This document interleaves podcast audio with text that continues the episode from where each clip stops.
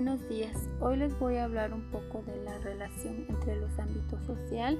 efectivo, motriz, actitudinal y cognitivo. Desde el nacimiento es posible que influidos por circunstancias anteriores las personas pasan por un proceso evolutivo que culmina en la, en la edad adulta junto al crecimiento físico, donde se produce también un desarrollo psicológico. Como bien sabemos, el desarrollo psicológico estudia los cambios en los procesos y las conductas a lo largo de un ciclo de vida. El desarrollo psicológico puede distinguirse en tres ámbitos distintos, que es el desarrollo cognitivo,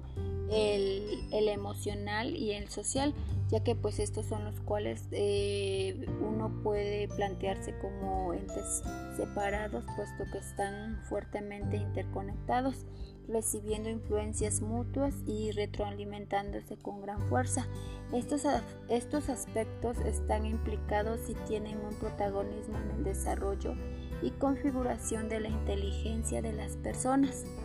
Eh, bueno, estos cuyos pilares principales eh, quedan asentados al igual que ocurre en los aspectos más básicos de,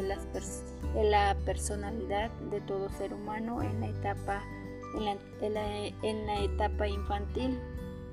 Para que el desarrollo cognitivo como también la inteligencia del niño puedan madurar con normalidad,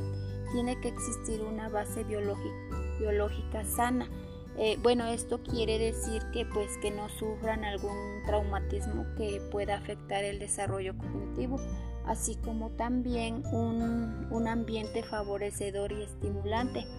pues pues ya que hoy en día el ambiente de aprendizaje debe ser más flexible y dinámico para, para adaptarse a las necesidades cambiantes del, del proceso de, de enseñanza-aprendizaje ya que pues la flexibilidad eh, la flexibilidad facilita los cambios en la interacción de profesor con el alumno y también mejora el rendimiento de varios métodos de enseñanza aprendizaje, como es la enseñanza en una sesión plenaria, el aprendizaje entre iguales y el aprendizaje en, grupo. El desarrollo cognitivo eh, dice que está sujeto a, las diversas, a los, a, los, diversos problemas o circunstancias que puedan con, acontecer a cada ser humano, como por ejemplo determinadas enfermedades o traumatismos que puedan llegar a afectar a su estructura biológica. Una de las principales teorías sobre las etapas del desarrollo de la inteligencia en el niño es la de la del psicólogo suizo eh, Jean Piaget, que pues está en su teoría nos dice que el desarrollo cognitivo es una organización progresiva de los procesos mentales como consecuencia de la maduración biológica y la experiencia ambiental. Para Piaget dice que pues en primer lugar los niños van asimilando una comprensión básica del mundo que les rodea desde lo que son los reflejos y la, y la percepción. Bueno, esto quiere decir que desde la etapa sensoriomotora que tiene lugar desde el nacimiento a, a los dos años. En esta etapa, pues el niño comienza de, de modo progresivo a, a, experimentar acciones y desarrollar conductas en base a las experiencias de los sentidos y de sus destrezas motriz pues aquí en este comienza a, desarrollar el niño un nivel más, más abstracto de pensamiento en el que pues va,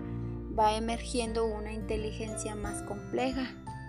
y pues los mecanismos de asimilación y la acomodación al entorno provocan que, que pues poco a poco el niño incorpore su, su propia experiencia y la conceptualice y la interiorice. Bueno, así como también pues el, ámbito cognitivo, cognitivo se va produciendo en el niño eh, un desarrollo emocional que es un elemento muy importante para, para el desenvolvimiento en la sociedad a lo largo de, de, toda, de toda su vida. Aquí en la etapa infantil se distinguen distintas etapas en el desarrollo emocional y efectivo del niño,